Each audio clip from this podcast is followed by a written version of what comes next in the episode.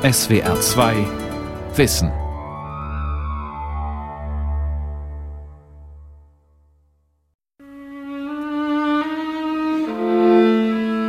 Die Nationalsozialistische Partei hatte 1933 plötzlich das Problem, dass sie eine Unmenge Personal zusätzlich brauchte, um die Schlüsselstellen der Macht im Reichsgebiet nun auch tatsächlich personell zu besetzen. Nun setzen wir mitten in den deutschen Lande hinein die Burgen einer neuen Organisation, die nur dem deutschen Wesen allein dient, aus deutschem Wesen gekommen ist, die sich dem deutschen Volk allein verantwortlich fühlt und von ihm ihren Generalauftrag erhält. Nur diesem deutschen Wesen zu gehorchen.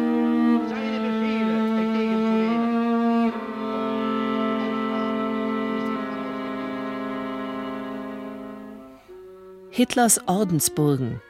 Kaderschmieden des Nationalsozialismus. Eine Sendung von Pia Fruth. Aus der herben Landschaft der Eifel heraus erstand die Ordensburg Vogelsang. Das gewaltige Mauerwerk der hochstrebenden Türme, die Bauten und Höfe und die monumentalen Plastiken sind Ausdruck eines starken, neuen Geistes. Das sind wir in den frühen Morgenstunden bei Dunkelheit vom Bahnhof aufgebracht worden. Das ist vielleicht so einen halben Kilometer zur Burg hoch. Und da ragte dann dieser Palastturm, von dem wir später runterspringen mussten, ragte da auf. Also uns ist das ganz wichtig, dass wir es heute eben nicht mehr Burg nennen oder Ordensburg, weil es keine gewesen ist. Es ist eine Pseudoburg gewesen. Und dieser Begriff ist Propaganda. Deswegen nennen wir es heute eben auch Vogelsang Internationaler Platz, Vogelsang IP abgekürzt, um diesen Unterschied auch deutlich zu machen.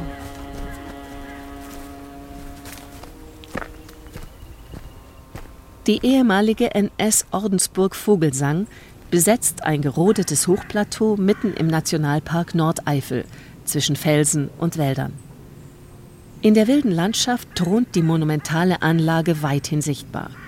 Künstlich angelegte Terrassen zerschneiden den Steilhang, der vom Hochplateau hinunter ins Tal führt. Kasernenartige Unterkünfte für mehr als 1000 Männer reihen sich dort aneinander. Darüber erhebt sich eine Art Burgfried, Zinnen und Balkone aus Tuffstein und dunklem Fachwerk. Ein Turm ragt in den Himmel.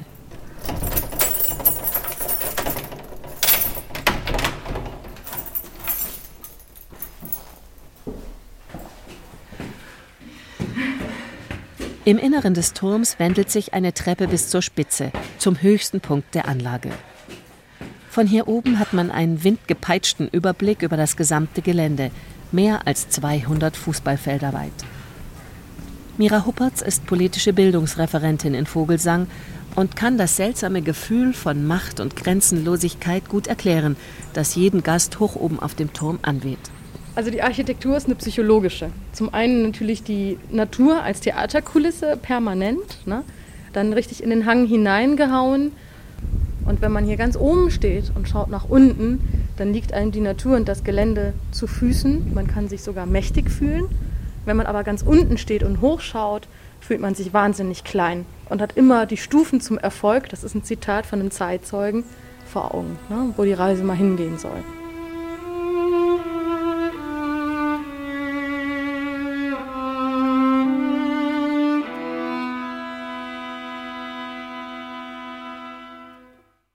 Nach 1933 eröffnen die Nationalsozialisten in Deutschland drei riesige Baustellen.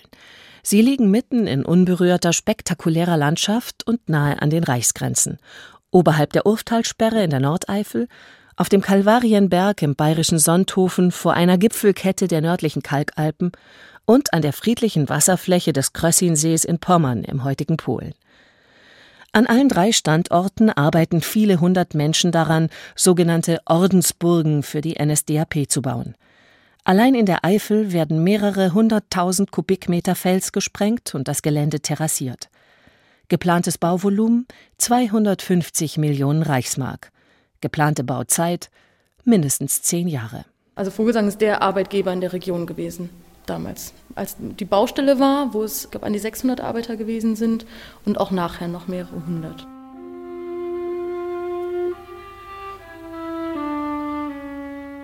Robert Ley, Veteran des Ersten Weltkriegs, Reichsleiter der NSDAP und Leiter der Deutschen Arbeitsfront, ist der Auftraggeber für die drei kolossalen Bauwerke. Mehreren tausend Männern soll hier jedes Jahr die nationalsozialistische Doktrin eingeimpft werden. Sie sollen aufeinander eingeschworen und zu sogenannten Ordensjunkern, zum dringend benötigten Nachwuchs für die NSDAP ausgebildet werden. Lai selbst ist nicht nur ein fanatischer Hitler-Verehrer, Lai ist ein elektrisierender Redner, aber auch ein größenwahnsinniger und geltungssüchtiger Trinker. Er träumt von einem handverlesenen, vollkommen gleichgerichteten, gleichgeschalteten und gleichhandelnden Chor aus Parteifunktionären, aus Fackelträgern, die die Ideen des Nationalsozialismus im Reich und über dessen Grenzen hinaus verbreiten. Besonders gebildet müssen diese Männer nicht sein, aber Adolf Hitler treu ergeben und bereit, fraglos jeden Befehl auszuführen. Lai setzt dabei auf einfache Leute aus der unteren Mittelschicht, auf Handwerker, Landwirte, Arbeiter, auch auf Arbeitslose, denen er auf diesem Weg sozialen Aufstieg verspricht. Sie sollten zunächst mal sportlich gedrillt, von strotzender Gesundheit sein und sie sollten sich idealerweise noch vor 1933 im Sinne der Partei bewährt haben. Bewährt hieß, dass sie Anhänger der Hitlerpartei waren und dass sie darüber hinaus sich aktiv eingebracht hatten im Bemühen der Partei, die Macht zu erringen. Entgegen sonstiger Gepflogenheiten war es allerdings von Ley strikt untersagt worden, dass während des Ausleseprozesses nach Schulzeugnissen oder anderen Belegen von Leistungen geistiger Art gefragt wurde. Es ging um Muskeln, nicht um Hirn. Der Journalist Franz Albert Heinen lebt heute in Schleiden, nur wenige Kilometer Luftlinie von Vogelsang entfernt. Er hat die Geschichte aller drei Ordensburgen historisch erforscht und in mehreren Sachbüchern dokumentiert. 1945 haben die alliierten Siegermächte alle drei vorhandenen Ordensburgen praktisch aus dem Blickfeld der Deutschen entfernt, indem sie diese Anlagen militärisch eingekapselt haben. Vogelsang war Truppenübungsplatz zunächst der Briten, dann eines belgischen Kommandos. Sonthofen war genutzt von französischen Soldaten, dann von amerikanischen und später von der Bundeswehr, bis heute übrigens. Und Krossinsee ist eine polnische Kaserne. Nur Vogelsang ist seit dem Abzug des belgischen Militärs öffentlich zugänglich.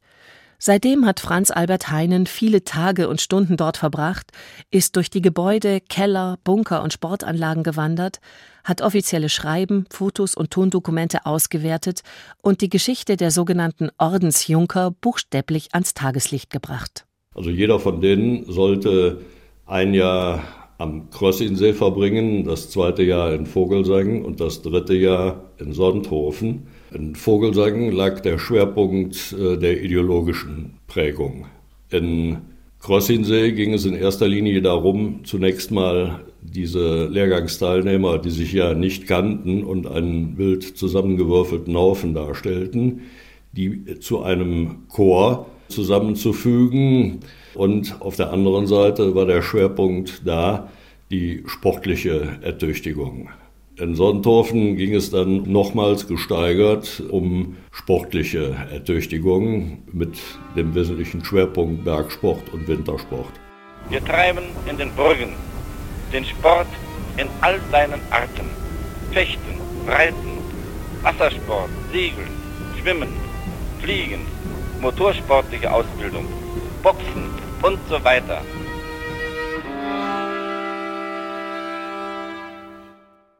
An diesen gigantomanischen Fantasien berauscht sich Robert Ley Mitte der 30er Jahre immer mehr.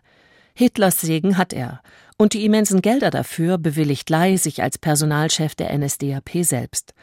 Er lässt Baugruben ausheben für an die Burgen angeschlossene Siedlungen, Hotels und für Sportstadien, die selbst das Berliner Olympiastadion in den Schatten gestellt hätten. Es sollen Ehrenhaine und Ehrengrüfte gebaut werden und noch höhere Türme, die kilometerweit zu sehen sind. Auch eine vierte Ordensburg ist bereits in Planung, in der Nähe der historischen Marienburg des Deutschen Ritterordens im heutigen Polen. Das ist Propaganda durch und durch. Die Ordensburgen selbst sind als Architekturen schon Propaganda Und die Fiktion, die Lai und die anderen leitenden Akteure darum herum aufgeblasen haben, ist angelehnt an den mittelalterlichen deutschen Ritterorden, von dem ja bekannt ist, dass er eine frühe Ostkolonisation mit dem christlichen Kreuz in der einen Hand und dem Schwert in der anderen Hand betrieben haben. Das begann so im 12., 13. Jahrhundert. Leis Utopien werden niemals Realität, die geplanten Burgen niemals fertiggestellt. Irgendwann gehen die Baumaterialien und die Arbeitskräfte aus. Außerdem entsprechen die ersten 2000 Männer, die in Vogelsang und Krössinsee einrücken, nicht im entferntesten Leis oder Hitlers Idealbild vom Herrenmenschen. Nein, das waren keine Dummköpfe, das sind zum Teil tüchtige Handwerker gewesen. Aber die sollten ja jetzt was ganz anderes machen. Die sollten unter anderem in Kreisleitungen als Amtsleiter fungieren. Das bedeutete aber, dass sie in der Lage sein mussten, einen Text beispielsweise ordentlich zu formulieren. Dem war mitnichten in vielen Fällen so. 1939 beginnt der Krieg. Vor allem im Osten braucht man Soldaten, und so ziehen die Ordensjunker aus Vogelsang und Krössinsee vor dem Ende ihrer Ausbildung an die Front. Die Bauarbeiten an den Ordensburgen ruhen, die Bauten liegen weitgehend verwaist. Da hat Robert Ley wieder eine seiner machtverliebten Ideen. Eliteinternate für heranwachsende Schüler sollen in den leerstehenden Burgen untergebracht werden. Gemeinsam mit dem Reichsjugendführer Baldur von Schirach hat Ley bereits im ganzen Reich Adolf Hitler Schulen gegründet. Sie sollen den sogenannten Napolas, den nationalpolitischen Erziehungseinrichtungen, Konkurrenz machen, aus denen vor allem die Elitetruppe der Waffen-SS ihren Nachwuchs bezieht. Ley und von Schirach planen, mit einem neuen Schulsystem nun ihrerseits Jungen aus dem Jungvolk und der Hitlerjugend auszusieben, um sie nach dem Abitur möglicherweise zu Ordensjunkern machen zu können.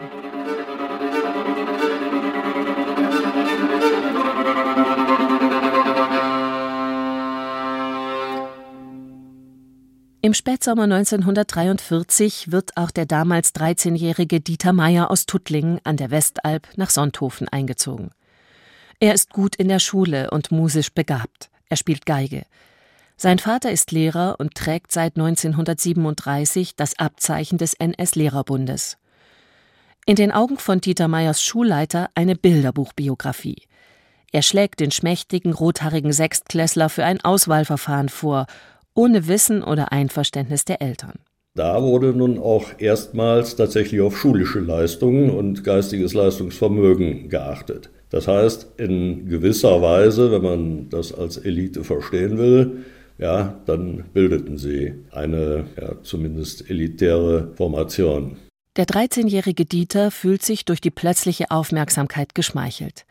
Man verspricht ihm für später uneingeschränkte Karrierechancen als Diplomat oder in einer anderen führenden Position. Das war also mehr ein verkappter Ehrgeiz vielleicht, nicht um auf die Schule zu kommen, um Gottes Willen. Nein, aber so wie man irgendwie in einem leichten Spiel halt gern gewinnt. Nach einem mehrstündigen Gespräch mit dem Kreisleiter und einem drei Tage dauernden Auswahlverfahren bei der Nachbarkreisleitung beginnt die eigentliche Aufnahmeprüfung. Mit sehr gemischten Gefühlen entlassen die Eltern Meier ihren Sohn zwei Wochen lang in ein Ausleselager im Schwarzwald. Dort muss der Junge Geländemärsche absolvieren, Boxkämpfe, Intelligenz- und Rechentests. Dieter besteht alle Prüfungen und bekommt den Aufnahmebescheid. Da kam dann ein wirklich hochchargierter Mann auf dem Sportplatz, wo wir gerade Leichtathletik-Wettkämpfe machten. Schmucker hieß der. Man möge ihn nach Hause bringen zu meiner Mutter. Er möchte mit ihr etwas besprechen. Das wurde also nicht schriftlich mitgeteilt, sondern das wurde persönlich überbracht. Und meine Mutter hat also sofort gesagt, den Bub gäbe sie nicht her. Ja, das überlegen Sie sich nochmal. Und da war also tatsächlich nichts mehr zu machen. Mutter Meier schickt einen flehenden Brief an die Gauleitung Württemberg-Hohenzollern. Der Vater sei im Krieg, schreibt sie, Dieters große Schwester Doris zur Ausbildung in Ulm. Sie wolle wenigstens ihren Sohn zu Hause haben. Doch die Behörden und die zuständige Gauleitung machen Druck. Man braucht den Nachwuchs unbedingt. Die Freiheit war da. Man musste unterschreiben natürlich ein Blatt, wo es drauf ich bin damit einverstanden, dass die Erziehungsgewalt an die Ordensburg übergeht. Aber es war ein solcher moralischer Druck. Ich glaube nicht, dass ihm da irgendwas passiert wäre, wenn er sich geweigert hätte. Allerdings haben es die Nazis, vielfach auch in anderen Fällen, gut verstanden, die Vorstellung zu wecken, dass dann Furchtbares passieren würde, wenn man nicht nach ihrem Willen handelte. Der Kreisleiter droht damit, Vater Meier aus dem Schuldienst zu entlassen, sollte der Bub dem Ruf an die neue Schule nicht folgen. Schließlich geben die Eltern nach. Mit seinem Geigenkasten im Arm und einem Rucksack auf dem Rücken steigt der 13-jährige Dieter an einem Spätsommermorgen 1943 in den Zug.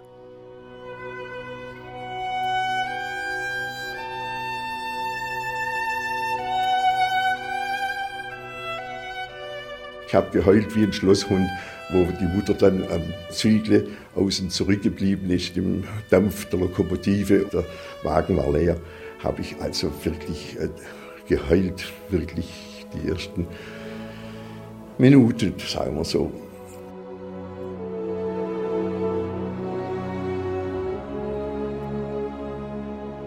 Beim Zwischenhalt in Ulm wartet ein Mann der dortigen Kreisleitung auf den neuen Adolf Hitler Schüler.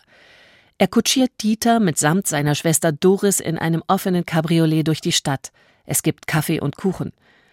Ein letztes Mal serviert man Dieter die süße Illusion, etwas Besonderes zu sein. Damit ist in Sonthofen schlagartig Schluss. Schon in der ersten Nacht, als die Neuankömmlinge todmüde und noch in Uniformen in die unbezogenen Betten sinken, werden sie Opfer eines Rituals, das nur einen kleinen Vorgeschmack auf die nächsten Schuljahre darstellt. Da ging die Tür plötzlich auf und da kam der Jahrgang über uns mit Kochgeschirren, wo so ein Liter reingeht und hat es ins Bett geschmissen, dieses Wasser. Und da waren wir zunächst mal triefnass und dann haben sie ihre Koppelschlösser ausgebaut und haben dann auf uns reingeprügelt. Da ist man sehr erschrocken, dass es so triefnass und kalt war. Es war schrecklich. Und da haben wir uns halt auf den Holzboden gelegt und haben dort versucht, die Nacht durchzukriegen.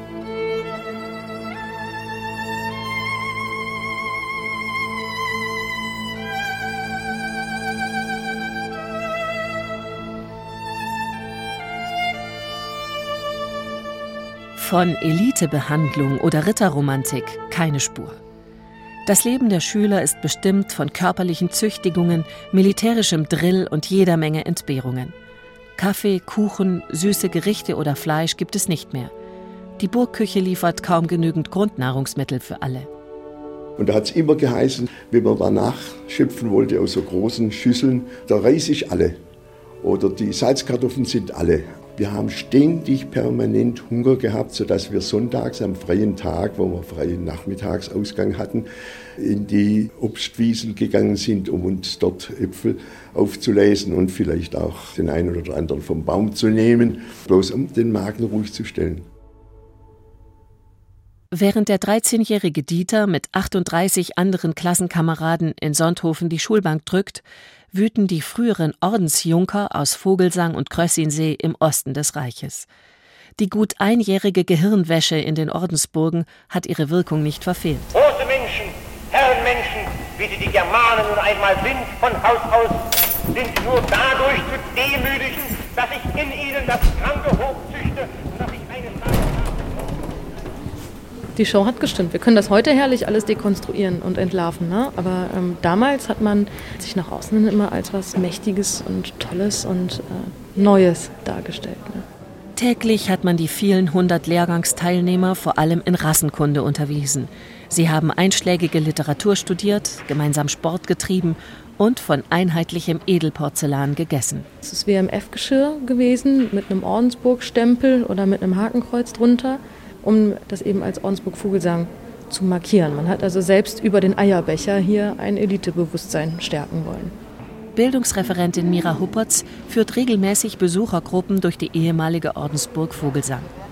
Bestimmung Herrenmensch heißt die preisgekrönte Dauerausstellung, die hier seit 2016 zu sehen ist. Hörstationen, Zeitzeugeninterviews, kleine Filme und viele Schwarz-Weiß-Fotografien. Die Ausstellung zeigt eindrücklich, wie die sogenannten Ordensjunker später ganz im Sinne rassischer und völkischer Doktrinen in den besetzten Ostgebieten Menschen drangsaliert, in Lagern zusammengepfercht und ermordet haben. Wir sehen hier diese beiden Karten, das Reichskommissariat Ostland und das Reichskommissariat Ukraine. Über 80 von den Lehrgangsteilnehmern werden jetzt hier Gebietskommissare, ordnen also Transporte an, ordnen Massenerschießungen an, nehmen zum Teil auch aktiv an Massenerschießungen teil. Und deswegen sprechen wir halt in Vogelsang auch von einem Täterort, weil die Männer eben zu Tätern im Holocaust geworden sind. Auch Mensch. Wurde gewinnt der größte Schreck vom Ghetto. Franz wurde. Anders als geplant finden auf der Ordensburg in Sonthofen niemals Lehrgänge für Ordensjunker statt. Minderjährige Adolf-Hitler-Schüler wie Dieter Meyer sind während der NS-Zeit die einzigen Auszubildenden. Neben militärischem Drill, Hunger und Heimweh müssen die Buben vor allem Demütigungen durch ältere Schüler aushalten, die zu sogenannten Erziehern abgestellt sind. Und sie müssen, wie es in allen Ordensburgen üblich ist, sinnlose Mutproben absolvieren, erzählt der Journalist Franz Albert Heinen. Aus dem zweiten oder dritten Stock des Turmes in Sonthofen springen Schüler in ein Sprungtuch, das andere Schüler unten am Boden halten. Es war äußerst furchterregend. Und darunter zu springen, hat man ein sehr ungutes Gefühl gehabt. Aber nachdem andere vor einem gesprungen sind und nichts passiert ist, hat man sich gesagt, da kann auch nicht viel passieren. Und etwas Ähnliches gibt es auch von den Ordensjunkern am Krossinsee überliefert. Da wurden die gezwungen, in einen Abgrund zu springen, wo sie den Boden praktisch nicht sehen konnten. Trotzdem sind sie alle gesprungen.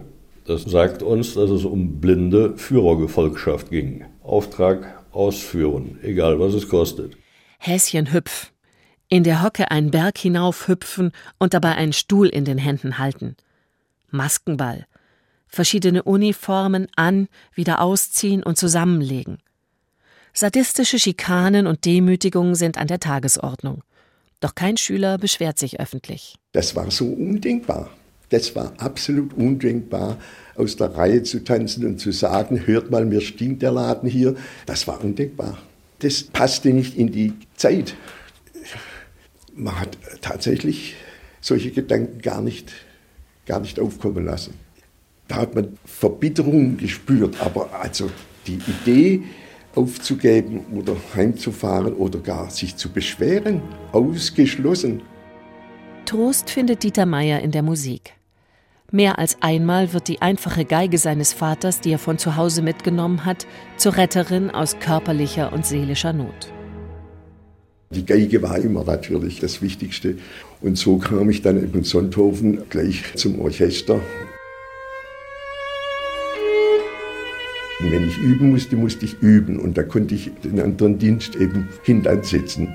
Das ist dann tatsächlich so gewesen, muss ich ganz offen sagen, dass ich das nicht überstrapaziert habe. So war das nicht, sondern äh, da hat man sich nicht außerhalb der Kameradschaft stellen dürfen. Doch dann geschieht etwas, das alles verändert. Dieter Meyers Schwester Doris kommt bei einem Bombenangriff in Ulm ums Leben. Obwohl die Eltern mehrere Telegramme nach Sonthofen schicken, weiß der Junge nichts davon. Der Schulleiter gibt die Nachricht absichtlich nicht weiter. Nur zufällig erfährt Dieter schließlich vom Tod seiner Schwester. Und zum ersten Mal rebelliert der sonst so duldsame Schüler. Um zur Beerdigung gehen zu können, will sich Dieter Meier vom Unterricht befreien lassen. Der Schulleiter weigert sich. Ich habe gesagt, ich brenne durch. So habe ich die Nerven verloren, dass ich ihm das angedroht habe. Wenn ich den Urlaub nicht kriege, dann brenne ich durch. So hat man sich dann schließlich geeinigt, dass ich drei Tage Urlaub kriege, keinen mehr und keinen weniger und nach drei Tagen mich zurückmelden muss. Der junge Geiger, der inzwischen fast 15 Jahre alt ist und erwachsener als ihm lieb ist, kämpft sich mit einem klapprigen Fahrrad und der Eisenbahn nach Ulm und danach nach Tuttlingen durch. Auf die Ordensburg kehrt er nie wieder zurück. Auch dann nicht, als der Schulleiter anordnet, Dieter in Haft zu nehmen und ihn gewaltsam nach Sonthofen zurückzubringen. Diesmal bleibt er bei seiner Mutter, die den Tod der Tochter kaum verkraftet. Sie hat das Bild vor sich hingestellt, so tagelang geweint. Sie hat vielleicht sogar sich das Leben genommen. So ist ihr der Tod der Doris nahegegangen. Ich hätte meine Mutter nicht im Stich lassen können. Wenige Wochen nach Dieter Meyers Flucht endet der Zweite Weltkrieg. Die Ordensburgen werden von den Alliierten besetzt, die verbliebenen Schüler nach Hause zurückgeschickt. Dieter Meyer geht zurück auf seine alte Schule. Von seinen Klassenkameraden wird er argwöhnisch empfangen, der vermeintliche Elitezögling der Nazis, der, der etwas Besseres sein wollte, dem die normale Schule nicht gut genug war. Da hat ein Kamerad, ein Schulkamerad, äh, sogar gesagt, äh, mir müsste der Kopf kahl geschoren werden. Und dann hat er weiter gesagt, mir müsste dann mit roter Ölfarbe ein Hakenkreuz auf den Schädel gemalt werden. Ich nehme ihm das überhaupt nicht übel. Mit all den schlechten Erinnerungen hat Dieter Meyer längst seinen Frieden gemacht. Nach seiner Schulzeit hat er Geschichte studiert, ist Lehrer geworden und später sogar Schulleiter an verschiedenen Gymnasien. Und die Burg, die ihn als Jugendlichen einst so eingeschüchtert hatte, hat er als Erwachsener besucht und für sich entmystifiziert. Mit Kinderaugen sieht man das alles, die, den Palas weit höher, als es dann in Wirklichkeit später war es war der Speisesaal nicht so groß wie früher. Da war das halt so ein riesen endloser Saal. Und äh, jetzt habt ihr gesehen, das ist überschaubar. Auch der ehemaligen Ordensburg Vogelsang hat man ihre völkische Glorie genommen und alles, was das Gedankengut der damaligen Zeit wieder aufleben lassen könnte, abgebaut. Zwei überlebensgroße Adlerskulpturen aus Stein kauern heute zerbrochen am Wegrand. Einst schmückten sie den sogenannten Adlerhof, den Innenhof der Anlage, und begrüßten hochrangige Besucher Göring, Goebbels und zweimal auch Adolf Hitler. Ein mehrere Meter großes Hakenkreuz im Fußboden des ehemaligen Kultraums ist genauso verschwunden wie die Erinnerungsschriften an die Gefallenen des Hitlerputsches. Die steinernen Fassaden der burgähnlichen Bauten sind durch die giftgrünen Fensteröffnungen der Dauerausstellung sozusagen bewusst entweiht. Die Frage, die auch immer durch die Ausstellung leitet und auch durch unsere Führung über das Gelände ist, was hat das mit mir zu tun? Inwieweit berührt mich das heute noch und was kann ich jetzt eigentlich für mich und mein Handeln daraus ziehen, um heute eine andere Gesellschaft mitzugestalten? Zum einen, dass man sich unter gar keinen Umständen eine fertige Meinung von anderen vorsetzen lassen sollte. Und zum anderen, wie wichtig es ist, an den Grundsätzen der Demokratie, des demokratischen Staates festzuhalten, egal was kommt, unter allen Umständen denn der Verlust demokratischer Rechte führt in die Gewaltherrschaft. Insofern ist Vogelsang und sind auch die anderen Anlagen heute eine Mahnung an den Erhalt der Demokratie.